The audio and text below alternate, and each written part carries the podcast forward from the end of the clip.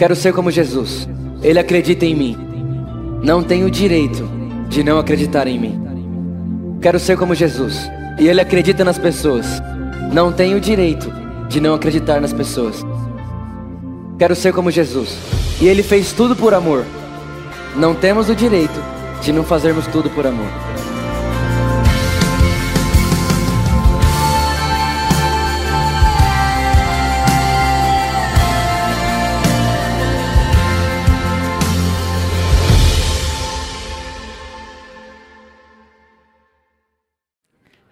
Gente, abra sua Bíblia comigo aí em Romanos capítulo 4. Romanos capítulo 4. Precisa não, precisa não. Valeu. Romanos capítulo 4.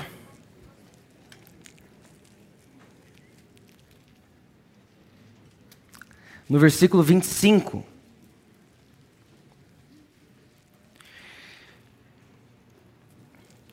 Romanos capítulo 4, versículo 25. Diz assim: Ele foi entregue à morte por nossos pecados e ressuscitou para nossa justificação. Gente, nós estamos no final de semana de Páscoa e para nós cristãos a Páscoa significa tudo na nossa vida porque é a ressurreição de Jesus. É, há 2018 anos atrás, um dia como hoje, era um dia onde tinha muita gente desesperançosa até porque, para muitas pessoas, o rei de Israel, que iria libertar Israel da mão dos romanos, estava morto. Mas num dia como esse, num domingo de Páscoa, a Bíblia diz que Jesus ressuscitou. Agora, eu acho que nós precisamos redefinir algumas coisas, às vezes, no Evangelho de Jesus. Esse texto é um dos textos que eu mais amo na Bíblia, porque ele deixa muito claro duas coisas: o porquê Jesus morreu e o porquê de Jesus ter ressuscitado. Existem dois propósitos diferentes para duas atitudes diferentes. O texto diz que Jesus morreu pelos nossos pecados, mas ele ressuscitou para a nossa justificação. Então entenda uma coisa: quando Jesus morre, ele te perdoa dos seus pecados. Quando Jesus ressuscita, ele justifica você de quem você era. O que, que isso significa? Se Jesus só tivesse morrido e não tivesse ressuscitado, você seria perdoado da mesma forma. Porque o que te perdoa não é a ressurreição, é a morte de Jesus. A Bíblia diz que o salário do pecado é a morte. Então, quando Jesus morreu, quando Jesus, a pessoa perfeita, o Deus que se fez carne, morre pelo meu e pelo seu pecado, nós estamos perdoados. A dívida do nosso pecado foi paga na morte de Jesus. Então, gente, se Jesus tivesse só morrido, nós iríamos para o céu. Mas quem quer ir para o céu se Jesus não está lá, não é verdade? Vocês estão entendendo isso? Agora, ele ressuscitou para nossa justificação. E nós precisamos muito, como igreja, entender o que significa justificação. Se você pegar, não sei se você conhece essa Bíblia, mas tem uma Bíblia chamada Olive Tree. E você, é, você consegue ter acesso nessa Bíblia aos originais dos textos. Então você pega uma palavra na Bíblia, clica nela e ela te leva para o texto original. Se você clicar no texto original dessa palavra justificação nessa Bíblia, vai aparecer o seguinte: o ato de estar em paz com Deus. Significa então que quando Jesus ressuscita, tudo o que gerava uma falta de paz entre mim e Deus não existe mais. Eu quero te dizer uma coisa: se existe algo em você nesse exato segundo que faz com que você tenha um pouco de insegurança, ou que faz com que você tenha um pouco de falta de paz em olhar para Deus, isso não tem nada a ver com Ele, não é Ele que está de costa para você. Porque tudo o que eu e você precisávamos para viver em paz com Deus, Jesus fez quando ele ressuscitou. Então, quando nós falamos a respeito de Páscoa, nós estamos falando a respeito de justificação. Estão comigo? Avança para mim o próximo texto. Próximo verso. Ali, ó. Tendo sido, pois, justificado pela fé, temos paz com Deus, pois no, por nosso Senhor Jesus Cristo. Então, gente, vamos lá. Jesus, ele morreu, mas Jesus também ressuscitou. Quando Jesus morre, ele te perdoa. Quando Jesus ressuscita, ele te justifica. Agora, o que, que é justificação então? Eu preciso agora das meninas que têm caderno que me deem duas folhas. Duas folhas. Duas folhas, isso. Isso, Bia, obrigado. E daqui. Obrigado, Bia. Olha só isso aqui. Deus nos fez assim, homem e mulher, a sua imagem e a sua semelhança, perfeitos. Deus nos fez assim. O que, que o pecado fez comigo com você? Isso. O pecado fez isso comigo com você. Agora, gente, eu pergunto para vocês. Olha só. Eu vou desamassar essa folha. Vou desamassar tudo que eu posso. Pergunto para vocês: essa folha está igual ela era antes de sofrer deformação? Não. Muita gente acha que Jesus veio fazer isso com a gente. Eu fui amassado e Jesus vem dar uma melhoradinha em mim. Eu fui ferido e Jesus vem dar uma melhoradinha em mim. Mas repara o tanto de marca que tem nessa folha. Tem rasgo nessa folha. Isso aqui não voltou ao estado original. Isso aqui, isso aqui sofreu uma reforma e não um renovo.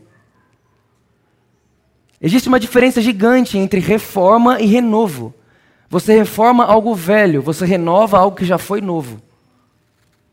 Olha só, a Bíblia diz que nós temos que renovar a nossa mente. Deixa eu te dizer uma coisa: não é sobre ter uma mente nova, é sobre pegar de volta o que você já tinha. Você não renova o que você não tem, você só renova o que você tinha e perdeu. Tem alguém aí? Tá dando para entender ou tá difícil? Quando a Bíblia fala que vocês precisam experimentar a boa, perfeita, agradável vontade de Deus através da renovação, não está dizendo que eu tenho que receber uma nova mente. Está dizendo que eu tenho que voltar a ter a mente nova que eu tinha antes do pecado existir. Então, a mente renovada é uma mente que pensa como se o pecado não existisse. Porque essa é a mente de Adão, antes do erro e da queda. Agora, muita gente acha que Jesus vai fazer isso. Ó, eu fumava e não fumo mais, mas está todo ferido por dentro. Eu bebi e não bebo mais, mas está todo ferido por dentro. Eu era isso e não sou mais. Eu fazia e não faço mais. Acha que Jesus veio fazer isso com você? Isso não é justificação. Justificação é fazer com que você volte a ser como se nada nunca tivesse acontecido.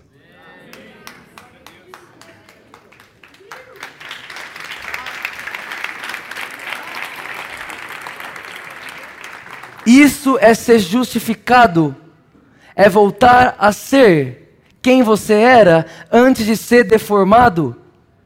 É como se nós, gente do céu, é como se quando Cristo te justifica, através de Cristo, em Cristo, presta atenção no que eu estou falando, em Cristo Jesus, quando Deus olha para você, Deus não vê como você se tornou depois do pecado, Deus vê quem você se tornou depois de Cristo.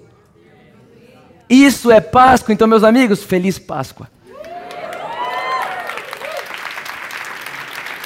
Feliz Páscoa!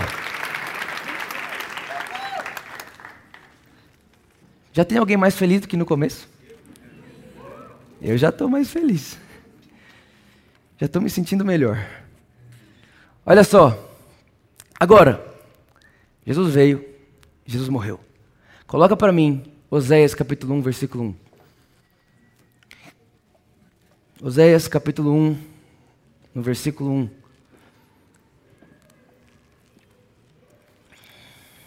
Palavra do Senhor que veio a Oséias, filho de Beri durante os reinados de Uzias, Jotão, Acas e Ezaquias. Pode passar para o próximo. Quando o Senhor começou a falar por meio de Oséias, o Senhor lhe disse: Vá, tome uma mulher adúltera e filhos da infidelidade, porque a nação é culpada do mais vergonhoso adultério por afastar-se do Senhor. Nossas crianças estão tá bagunceiras, hein? Que foi? As defensoras das crianças aqui. Por isso, olha só, por isso ele se casou com Gomer, filha de Diblaim, e ela engravidou e lhe deu um filho. Gente, olha para cá. Oséia, gente, essa mensagem, eu me lembro até hoje o dia que Jesus me deu essa mensagem, faz mais de ano já. E eu estava realmente esperando o momento de compartilhar ela aqui na nossa igreja. É... Essa mensagem mudou minha vida de verdade para sempre. E eu queria de verdade que você abrisse seu coração de uma forma que você nunca abriu para o Espírito Santo, porque eu realmente acredito que a clareza disso que nós vamos falar agora pode levar você para um lugar tão incrível. O apóstolo Paulo ele diz assim: gente, eu espero que na mente de vocês esteja a consciência de quem vocês são diante de Deus, porque aquilo que a gente é diante de, do espelho não é o que nós somos diante de Deus. Então, na nossa mente, não precisa estar o que nós somos diante do espelho. Nós precisamos manter na nossa consciência quem nós somos diante de Deus. E diante de Deus nós somos justos. Olha o que acontece. Deus chega em Oséias e fala para Oséias assim: Oséias, Israel é culpado de um pecado gigante, adultério. Adultério contra o seu marido. A Bíblia diz em Jeremias que Deus nos fez como um marido, e marido faz para si uma esposa. Então Israel estava traindo o seu marido. E aí Deus chega em Oséias e fala assim: Oséias, você é um, é um homem que tem o meu coração, você é um homem de Deus, e eu vou te pedir uma coisa. Eu vou pedir que você faça uma tipologia daquilo que Israel tem feito comigo. E ele fala para Oséias: Oséias, você vai fazer o seguinte: você vai casar com uma adúltera. Agora imagina só. Você se guarda a vida inteira. Você aprendeu na igreja desde criança, eu escolhi esperar. E você se guarda. E você guarda a sua pureza, você guarda a sua virgindade. Aí chega Deus em você e fala assim: então, sabe essa a, a Rebeca que você diz que espera? Pois é, vou te dar uma incrível, uma adúltera. Uma prostituta. Você ia olhar e dizer: é o diabo que está falando comigo. Como que Deus vai me mandar casar com uma adúltera? Como que Deus vai me mandar casar com uma prostituta? Agora imagina só, gente, na, quando eu comecei a pensar nisso, Oséias era um homem de Deus, um homem puro, um homem guardado, tal, beleza.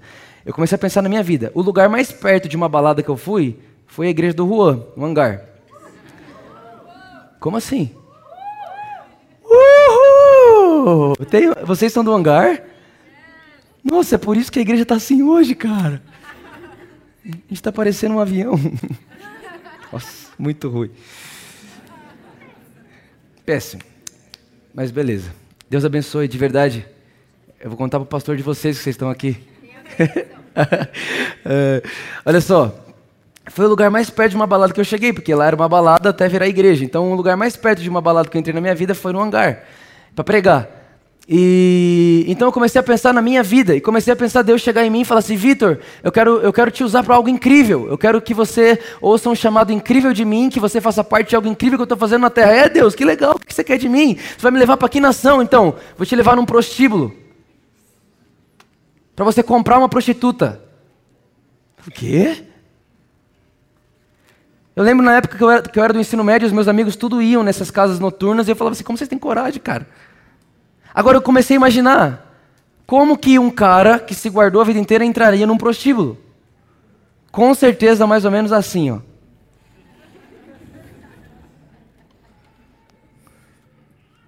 Com certeza absoluta. Então você imagina Oséias entrando dentro de um prostíbulo com a mão no olho e falando assim: ei, ei, ei, ei, ei, ei, ei. O que foi que você está fazendo aqui? Eu quero Gomer. Você quer quem? Eu quero Gomer. É tanto, tá aqui, toma. Não, mas é, eu quero a Gomer para sempre. Você está pagando por uma hora só, não. Eu, você quer ela para sempre? Você quer ela para você? Eu quero ela para mim. Quanto custa ter Gomer para sempre? É tanto. Então tá bom, tá aqui, tanto. Pum, pagou. Levou ela para casa. Gente, uma mulher que era prostituta, tratada como objeto, de repente é casada com um homem de Deus, que ia tratar ela como mãe de seus filhos. Então ela vai para casa com ele, ele dá filhos para ela. Uma mulher que não tinha dignidade, agora tem filhos de um homem de Deus. Olha que coisa incrível. Era ou não era para essa mulher estar muito feliz? Sim ou não? Sim. Mas sabe o que ela fez? Foi embora. A Bíblia diz que ela ficou um tempo com ele, ficou um tempo com Oséias e vazou. Eu imagino, Deus, eu fiz minha parte, ela não fez a dela, agora eu vou atrás da minha Rebeca. Não quero mais uma ex-prostituta, por favor. Agora coloca para mim aí, Oséias capítulo 3, versículo 1. O Senhor me disse: Vá e trate novamente com amor a sua mulher. Olha para mim. Essa mulher já estava dentro de um prostíbulo de novo. Essa mulher já tinha voltado a ser prostituta e já estava com outros caras. E Deus chega para Oséias e fala: Oséias, vá atrás da sua mulher. Deus, ela não é mais minha mulher. Ela já está com outro. Eu falei: Não, não, não, não. Isso é o que você vê no espelho. Não o que você vê diante de mim. Vá e trate com amor a sua mulher. Porque ela nunca deixou de ser sua. Meu Deus. É muito estranho. Ainda bem que isso já passou e Deus não vai precisar fazer isso de novo, porque já está escrito na Bíblia, não é verdade? Vá, trate novamente com amor a sua mulher, apesar dela ser amada por outro e ser adúltera. Olha que missão boa que Jesus deu para esse cara.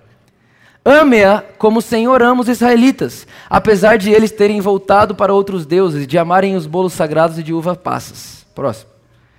Por isso, eu a comprei por 180 gramas de prata e um barril e meio de cevada. Gente, como assim? Imagina, ele voltando para o prostíbulo de novo. Gente, voltei. O que, que você quer? Eu quero minha mulher. Gomer. Tá aqui, mas é tanto. Ele, como assim tanto? Eu já paguei. Não, cara. Você pagou aquela vez. Você deixou ela fugir, agora você tem que pagar de novo. E Oséias paga a segunda vez pela mesma mulher. Não sei se você consegue perceber isso. Não sei se você consegue entender o que eu estou querendo dizer. Mas Oséias é Jesus e nós somos Gomer. E Jesus não tem problema nenhum em dizer para mim e para você que ele entra no prostíbulo de novo e paga pela segunda vez pela sua noiva porque mesmo ela estando dentro do prostíbulo, ele chama ela de minha mulher.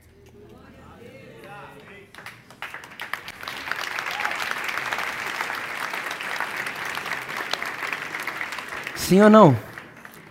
Agora, agora, pasmem, coloca para mim Levítico capítulo 20, versículo 10. Levítico capítulo 20, versículo 10. Olha só o que diz. Se um homem cometer adultério com a mulher de outro homem, com a mulher do seu próximo, tanto o adúltero quanto a adúltera deverão de ser? Presta atenção. A lei dizia que se eu tenho relacionamento com uma mulher adúltera, eu mereço morrer. Agora pensa, a esposa de Deus é adúltera. Só que ele não está afim de deixar ela como adúltera. Só que ele não está afim de dizer, tudo bem, você foi embora, agora fica aí. Então Deus fala, eu quero a minha esposa de volta. Eu quero a minha noiva de volta. E aí alguém olha para ele e fala assim, então tá bom, só cumpre a lei. A lei diz que se você quer uma mulher adúltera, morre. Ele olha e fala, tá bom. Filipenses capítulo 2. Tende em vós o mesmo, o mesmo sentimento que houve em Cristo Jesus, que mesmo sendo Deus, não usurpou o ser igual a Deus ao que devia se pegar antes, tomando forma de servo, veio e foi até a morte. A morte não chegou em Jesus, foi Jesus que foi até ela, porque ele sabia o preço que ele tinha que pagar para casar comigo e com você de novo.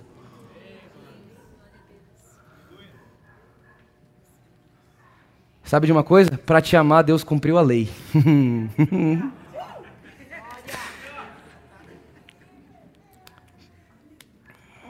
Para te amar, Deus cumpriu a lei. Agora pensa. Eu não sou pai ainda. Mas eu imagino com a minha irmã, que eu, todo mundo sabe, mas o amor de pai é um amor que não se explica, não se não, não dá para se comparar. Mas eu penso com a minha irmã, se nesse exato segundo alguém liga para mim e fala assim: Vitor, sua irmã estava no Hop Hari e a montanha russa quebrou, ela caiu, bateu a cabeça e ela está agonizando no chão. Eu ia sair daqui, eu ia entrar no meu carro e quem aqui acha que eu pararia em qualquer farol?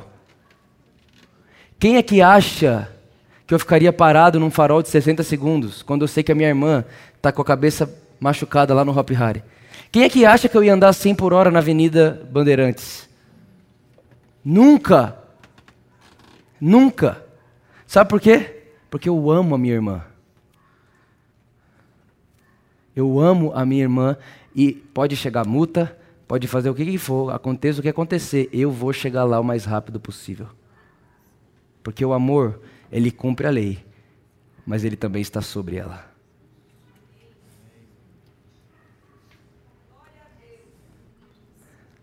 A lei sempre fica submissa a um ambiente de muito amor. Então Deus cumpriu a lei, não, não embaixo dela, mas por cima dela, através do seu amor.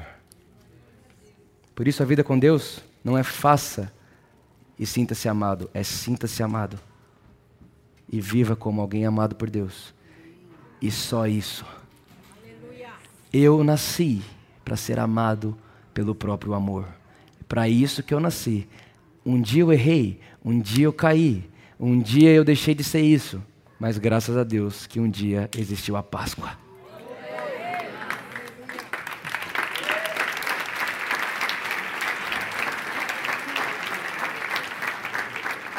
Aleluia!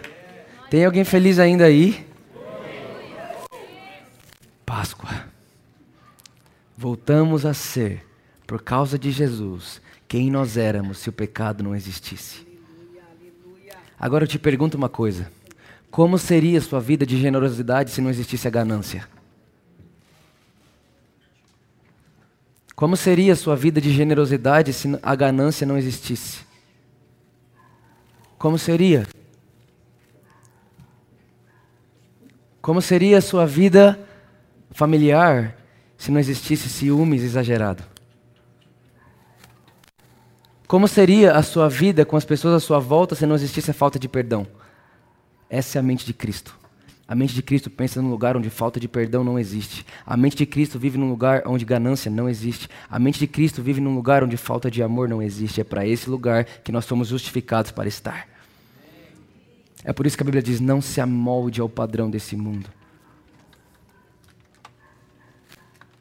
Não se amolde. Chegou? Está chegando?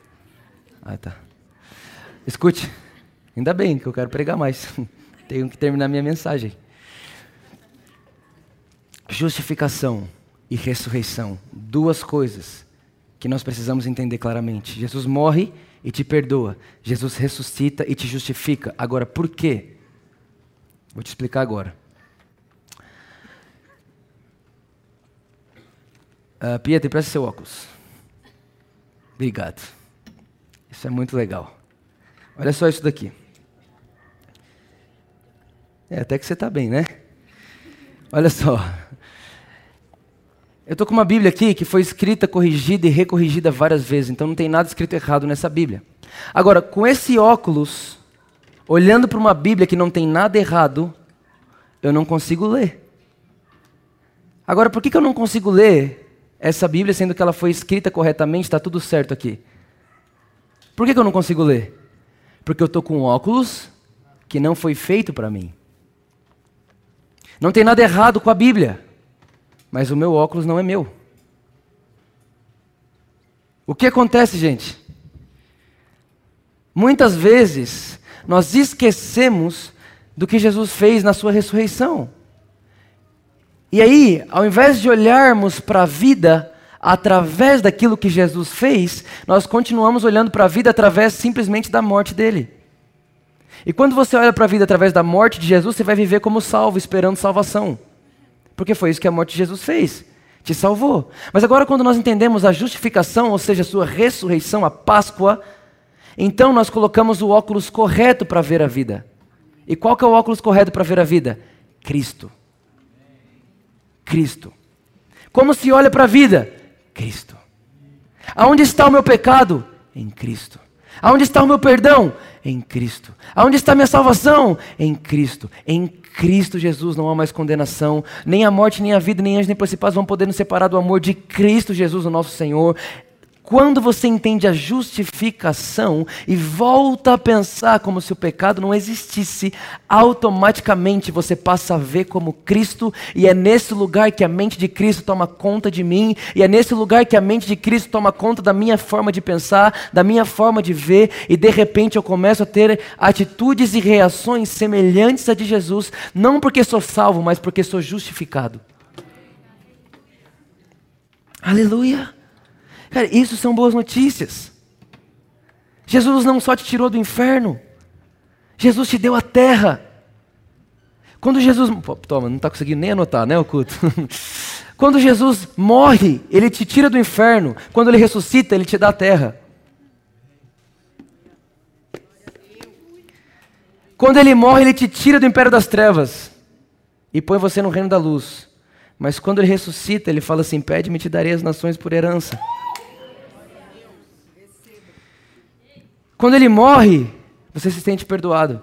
Quando ressuscita, ele fala: Ide por todo mundo e aonde você for, eu irei com você. Aonde você pisar, eu abençoarei. Aonde você pôr sua mão, vai vir a cura. Aonde você pôr sua mão, vai vir prosperidade, porque eu estarei com vocês até o fim dos tempos. Eu não preciso que Jesus esteja do meu lado para ser salvo. O que me faz salvo é a morte de Jesus. Mas a justificação traz Jesus para dentro de mim. E agora Cristo em nós, a esperança da glória. Quando Jesus morre, Ele te salva. Quando Ele ressuscita, Ele te justifica. E agora eu posso andar na terra como justo. E a Bíblia diz que o justo pode sim justificar a terra por onde passa. A Bíblia diz em Romanos capítulo 8 que a criação aguarda ansiosamente a manifestação dos filhos de Deus. Por quê? Por quê? Porque repara, Deus fez o homem para ele, a Bíblia diz. Mas Salmos diz que Deus fez a terra para o homem. Então, quando Deus morre na cruz, ele justifica quem? O homem. E agora o homem justificado vai justificar o que é dele. É por isso que alguém olha e fala assim: mas Jesus morreu na cruz para nada, olha as guerras. Não, Jesus morreu na cruz para salvar o homem e justificar o homem, para que o homem justificado governe a terra. Então, se está sem governo a terra, não é porque a morte de Jesus não tem resultado, é porque as pessoas não estão entendendo a ressurreição de Jesus. Porque quando eu entendo a ressurreição de Jesus, eu sou justo. 1 João capítulo 4, versículo 17. 1 João, capítulo 4, versículo 17. Dessa forma o amor está sendo aperfeiçoado em nós, para que no dia do juízo tenhamos confiança, porque nesse mundo somos como Ele. Eu tenho gravado esse versículo na minha mente todos os dias da minha vida. Porque esse João que está dizendo isso é o mesmo João que viu Jesus em Apocalipse. Quem escreveu 1 João foi João. Quem escreveu Apocalipse? João. Então significa que esse João que escreveu esse livro é o mesmo João que escreveu Apocalipse 1, que diz que Jesus tem olhos como chamas de fogo, que diz que Jesus tem uma roupa branca, que diz que a face de Jesus brilha mais que mil sóis, que diz que lá na Nova Jerusalém não precisa de sol porque o próprio Jesus ilumina toda a terra. Então, esse João que está dizendo isso é o mesmo João que viu Jesus em Apocalipse. Estão comigo? Agora, o texto diz que como Jesus foi, nós somos?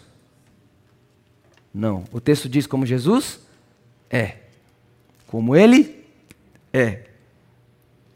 Porque nesse mundo somos como Ele. Outras versões vão dizer como Ele é, nós semelhantemente somos nesse mundo. Repara, João não está dizendo que nós somos como Ele era. João está dizendo que nós somos como Ele é.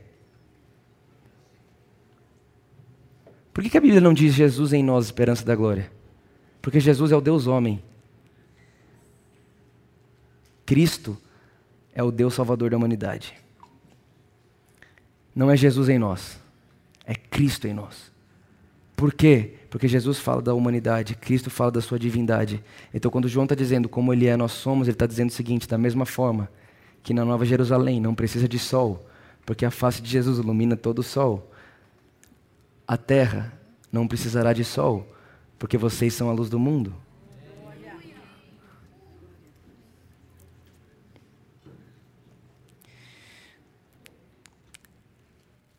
Ele está dizendo: olha só, lá no céu, Jesus governa. E como Ele é, nós somos. Se Jesus é rei, nós somos reis. Por isso Ele é o rei dos reis. Como Ele é, nós não seremos, nós somos. Por isso que o apóstolo Paulo insiste e persiste em dizer: Eu espero que diante de vocês esteja a clareza de quem vocês são diante de Deus. Sabe, talvez você está aqui hoje e você é alguém muito desesperançoso. Você está vivendo sem esperança. Você olha e você. É, ou, ou você é alguém que só tem esperança e não tem fé. Sabe que existe diferença gigante entre esperança e fé. Não é verdade? A esperança diz Deus vai curar. A fé diz Deus já curou. Só que tem uma diferença entre as duas, no resultado. Por quê? A Bíblia diz que fé é substância, esperança não. Então, a substância para a cura não é a esperança, é a fé. Sim? Simples? Hebreus capítulo 11, versículo 1 diz que, ora, a fé é a certeza do que não se vê, mas se espera. A certeza das coisas que não são como se fossem. Certo? Isso é fé. E esperança não. Esperança é assim, olha, se não deu, calma, um dia vai dar certo. Um dia vai ficar tudo bem. Um dia tem muita gente assim, otimista, na é verdade? Mas existe uma diferença gigante entre o homem que vive pela fé e o homem que vive pelo otimismo. O homem que é otimista, ele espera acontecer para se tornar. O homem que vive pela fé, ele se torna antes de ver. Talvez quando você olha no espelho, você não se vê justo. E você fica esperando, um dia eu chego lá. Como se dependesse de você isso acontecer. Agora, quem vive pela fé, pode olhar no espelho e ver uma coisa, mas vai dizer: Eu não sou o que eu vejo no espelho. Eu sou o que Jesus diz que eu sou. E o que Jesus diz que eu sou é que eu sou justificado. Ah, mas eu, eu estou com sentimento, eu não consigo orar, eu não estou conseguindo ficar com Deus. Manda esse sentimento para o quinto dos infernos, que foi de lá que ele veio. Não tem nada a ver com Deus isso daí. Deus está te esperando, porque para Deus, entre você e Ele, está tudo em paz. Tem ideia que Deus olha e fala: está tudo bem com a gente. Tipo, mas Deus, eu fiz muita besteira esses dias. Está tudo bem com a gente. Mas Deus, Deus, Deus, Deus, não, eu não mereço. Está tudo bem com a gente. Deus, mas eu buzinei no trânsito. Deus, eu briguei com minha mulher. Deus, eu, eu fiz sei lá o que. Deus, eu sou São Paulino. Tá tudo bem com a gente. Queria agradecer aos São Paulinos que nos presentearam semana passada com o melhor jogo da história que eu já fui. Muito obrigado por ser belos fantoches. o melhor jogo da minha vida. Eu estou pregando, gente. Segura aí. Então repara. Toda vez, gente, toda vez, olha cá, olha cá, olha cá. Toda vez que existia uma distância entre você e Deus, olha só. Toda vez que existia uma distância entre você e Deus, essa distância é dada pelo mérito. É porque você não se acha tão merecedor de estar perto dele pela paz que Jesus fez você ter com ele.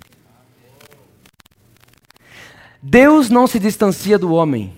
É o homem que se distancia de Deus. Quando Adão pecou, Deus desceu para a terra do mesmo jeito, sim ou não? Quem tinha mudado, Deus ou Adão? Porque o pecado nunca mudou Deus. O pecado mudou o homem. O pecado faz o homem ser fugitivo. Mas o legal é que Deus é perseguidor. A Bíblia diz que certamente, certamente é certamente, certamente a bondade e a fidelidade do Senhor me seguirão. Tipo assim, eu nem preciso ir atrás dela, ela me segue. Certamente a bondade e a fidelidade do Senhor me seguirão por onde quer que eu vá. Deixa eu dizer uma coisa: você pode estar fugindo de Deus, mas se você olhar para trás, você vai ver que Deus é tão bom que a bondade dele, a fidelidade dele continua te perseguindo. Aleluia. Gente, eu estava conversando com uma amiga minha esses dias atrás, e eu comecei a conversar com ela algumas coisas, e eu disse, cara, às vezes parece que a gente tem que caçar a bondade de Deus. Como se você olhasse alguma coisa e você dissesse poxa vida, Deus, precisava acontecer tudo isso, né? Mas se você fizer isso aqui, ó, só para o pó, você vai perceber que só tem bondade de Deus ali. O problema é que a gente olha para o pó, com a flanela na mão, é só dar uma limpadinha, que você vai ver Cristo. E por mais difícil que pareça a situação, entenda uma coisa: Romanos 8, 28. Tudo coopera para o bem daqueles que amam a Deus. Agora, presta atenção na continuação do versículo. Tudo coopera para o bem daqueles que amam a Deus e segundo o seu propósito. Versículo 29 diz, um versículo depois vai dizer que a vontade de Deus é que nós sejamos a imagem do seu Filho. Então, qual que é o propósito de Deus? Que sejamos a imagem de Jesus. Eu vou te ensinar uma coisa aqui agora. No meio do caos, o que é cooperar para o meu bem o caos? O que seria um caos cooperar para o meu bem? Só tem uma coisa. O caos da sua vida só cooperou para o seu bem se você sair de lá mais parecido com Jesus. Caos parecido com Jesus. Caos, mas parecido com Jesus.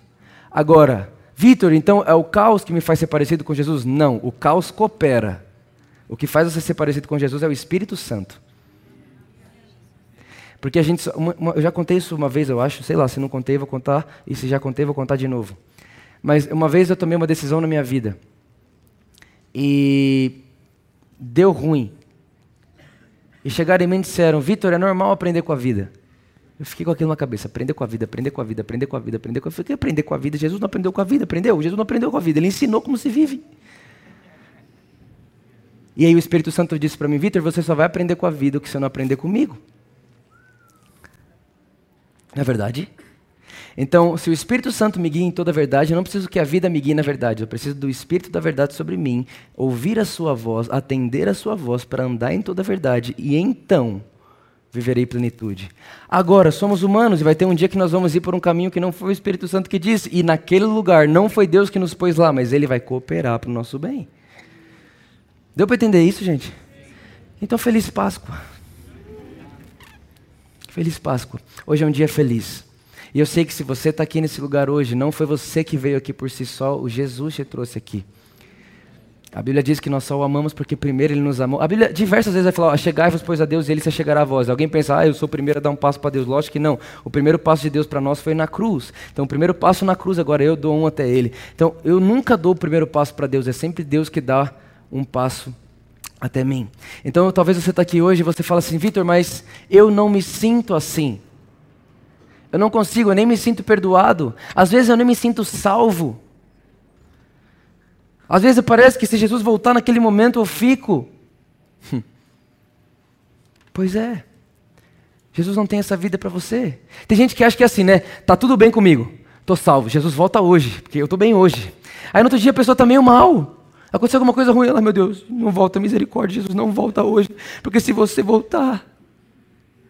Repara que, de um jeito ou de outro, isso é meritocrático. Um dia que você está bem, Jesus pode voltar que você vai. O dia que você está mal, ele não pode voltar, que senão você fica. Então você está dizendo que o dia que você está bem, você merece o céu. Não. A salvação é pela graça, mediante a fé. Jesus fez isso por você. O que nós precisamos fazer, Romanos 10, 9? Creia com seu coração e confesse com a sua boca que Jesus é o Senhor. E ponto final. Talvez você não começou esse processo na sua vida ainda e esse é o dia de você começar. Hoje é o dia, a Bíblia diz que o dia da salvação não é amanhã, é hoje. Hoje é o dia da salvação. Talvez você está aqui e você está tão distante de Deus, você está longe do Senhor. Está longe dos seus caminhos, está afastado dos seus caminhos, está distante daquilo que Jesus é. Vou te dizer uma coisa: Jesus está perseguindo você com os olhos dele. E foi por isso que ele trouxe você até aqui. Gente, Judas traiu Jesus e Pedro também, sim ou não? Agora, quem teve a revelação de Cristo, Pedro ou Judas? Então repara, Judas traiu Jesus, Pedro traiu Cristo. Quem é pior? Talvez você está aqui, você fala, eu sou o pior dos pecadores. Pois é, Pedro também já foi o pior dos traidores. Mas quando ele olhou para Jesus, a Bíblia diz que ele se arrependeu e ele foi o apóstolo dos pregadores da terra, saiu pregando para todo mundo e foi viver como um leão, mesmo tendo sido o pior dos traidores. Não importa se você é o pior dos traidores, se você é o pior dos pecadores, ou se você é só um Judas que não conhecia Jesus e precisa conhecê-lo. Hoje é o dia da sua salvação. O Senhor fez esse dia para você. O Senhor trouxe você aqui hoje para Jesus pessoalmente olhar para você e dizer: Feliz Páscoa. Fique de pé no seu lugar comigo.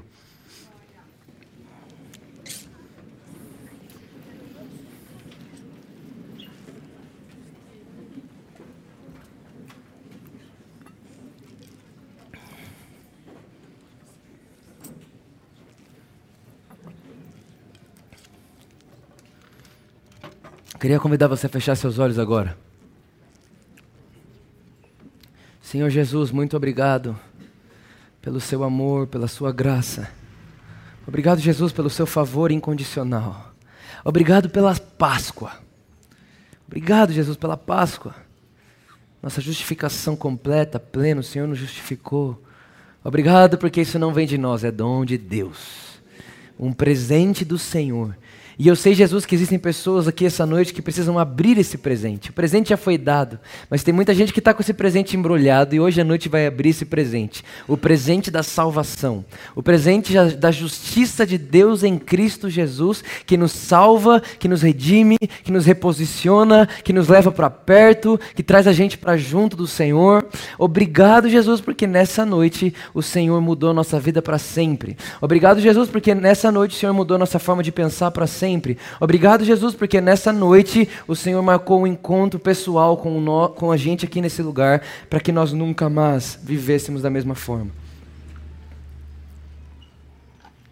Jesus, obrigado. Muito obrigado. Nós te agradecemos com todo o nosso coração. Olha aqui para mim rapidinho. Existe uma história que diz o seguinte: um homem, ele era muito rico, muito rico mesmo. E esse homem muito rico, ele era colecionador de quadros.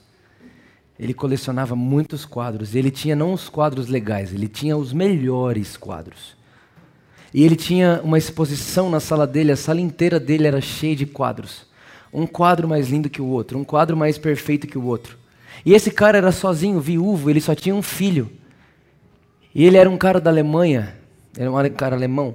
E aí a Alemanha entrou na guerra, então todo menino que tinha servido o exército, maior de 18, era obrigado a ir para a guerra. E o filho dele era maior de 18, tinha servido o exército. Então precisava é, é, ir para a guerra por obrigação. E ele foi. E aquele cara ficou sozinho. E aí, gente, aqueles meninos na guerra, uma hora eles estavam num grupo de 20 pessoas. E eles receberam uma, uma arma, arma, armadilha. Aleluia. Armadilha. É isso? É porque eu estou falando muito inglês e tal. É, pregador, pregador internacional ontem na igreja confunde a gente. Gente, que isso? Acho que foi aí, Ana Luiz. aí o hangar, é o hangar. aí. Eles receberam então ali uma, uma armadilha. Esses 20 jovens ficaram presos numa casa e em volta deles estava todo o exército inimigo. Não tinha para onde eles fugirem, não tinha para onde eles irem. Estou falando de Páscoa, tá bom? Sim. Aí, olha o que aconteceu. Esse menino, filho desse, desse velho, muito rico, olhou e disse: Gente, só tem uma forma de vocês serem salvos. Só tem uma forma de vocês saírem daqui com vida. E aí os meninos falaram: Qual? Assim, eu vou sair pela porta da frente.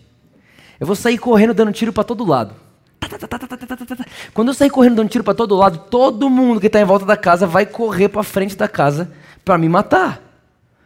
E quando todo mundo correr para frente da casa para me matar, vocês saem pela porta do fundo e vão embora. Todo mundo falou, lógico que não, pô.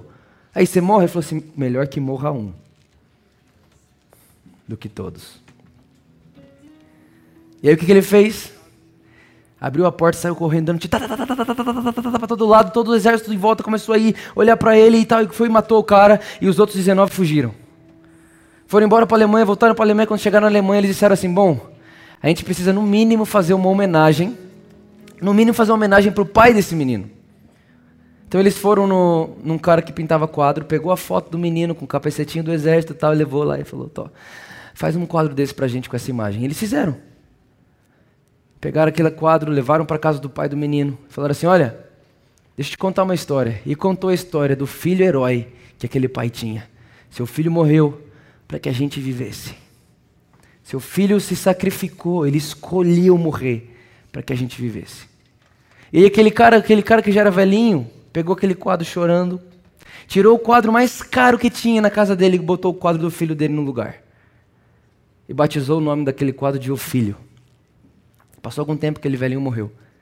E quando ele morreu, ele deixou um testamento dizendo o seguinte: quando eu morrer, leiloem todos os quadros e pega todo o dinheiro do leilão e dê para o governo alemão reconstruir a Alemanha. E eles disseram, tá bom, foi isso que fizeram. Só que, gente, ele tinha os melhores quadros, ninguém tinha os quadros como o dele. Ninguém. Então, quando ficaram sabendo que iriam leiloar quadro, os quadros que ele tinha, todo mundo, todos os ricos amantes de quadro, foram para o leilão. Então, eles estavam lá, naquele leilão. Chegou o cara lá que eu esqueci como que é, leiloeiro.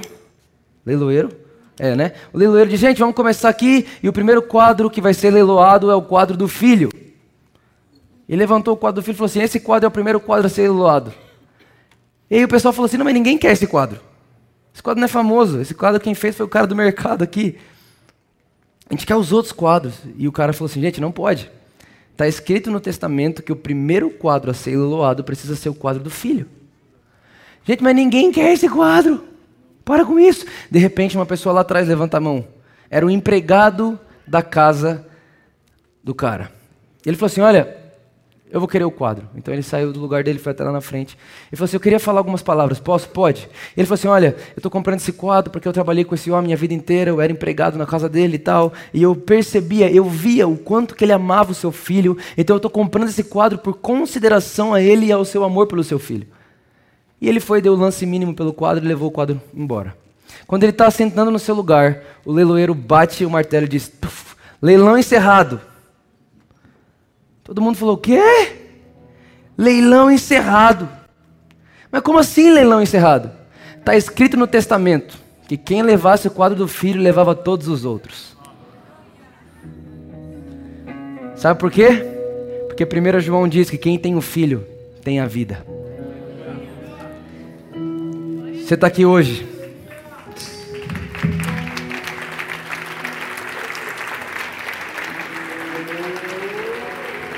Aleluia. Talvez você está aqui hoje, você está precisando levar para casa o quadro do filho. E está aqui hoje para você de graça. Você pode fazer isso agora de graça. Então eu queria que todos fechassem os olhos agora. Todos fechem os olhos onde você está. Jesus, muito obrigado pelo seu amor. Jesus, muito obrigado pela sua graça, pelo seu favor. Obrigado, Jesus, porque o Senhor deu vida para nós. Obrigado, Jesus, porque nós estávamos mortos e hoje estamos vivos. Obrigado, Jesus, porque nós estávamos perdidos e hoje somos achados. Somos achados no seu amor, somos achados na sua graça, somos achados na sua misericórdia, somos achados no seu favor imerecido. Muito, muito obrigado, Jesus. Nós te amamos, nós te adoramos. Sabe, como nós falamos, a Bíblia diz que se você confessa com a sua boca e crê no seu coração que Jesus é o Senhor, você será salvo. E você recebe Jesus no seu coração. Então eu queria que todos que estamos aqui, todos nós, Vamos orar todos juntos, eu vou orar e todos repitam agora, para que a gente faça isso como um corpo, como uma família. Vamos dizer todos juntos: Senhor Jesus, hoje à noite, eu decido te dar toda a minha vida. Hoje à noite, eu decido levar o filho para casa. Não vou andar mais distante. Não vou andar mais sem falta de paz. Porque a minha paz com Deus está na vida de Jesus, está na sua ressurreição. Obrigado, Jesus, pela Páscoa. Foi por mim, foi para mim. Obrigado.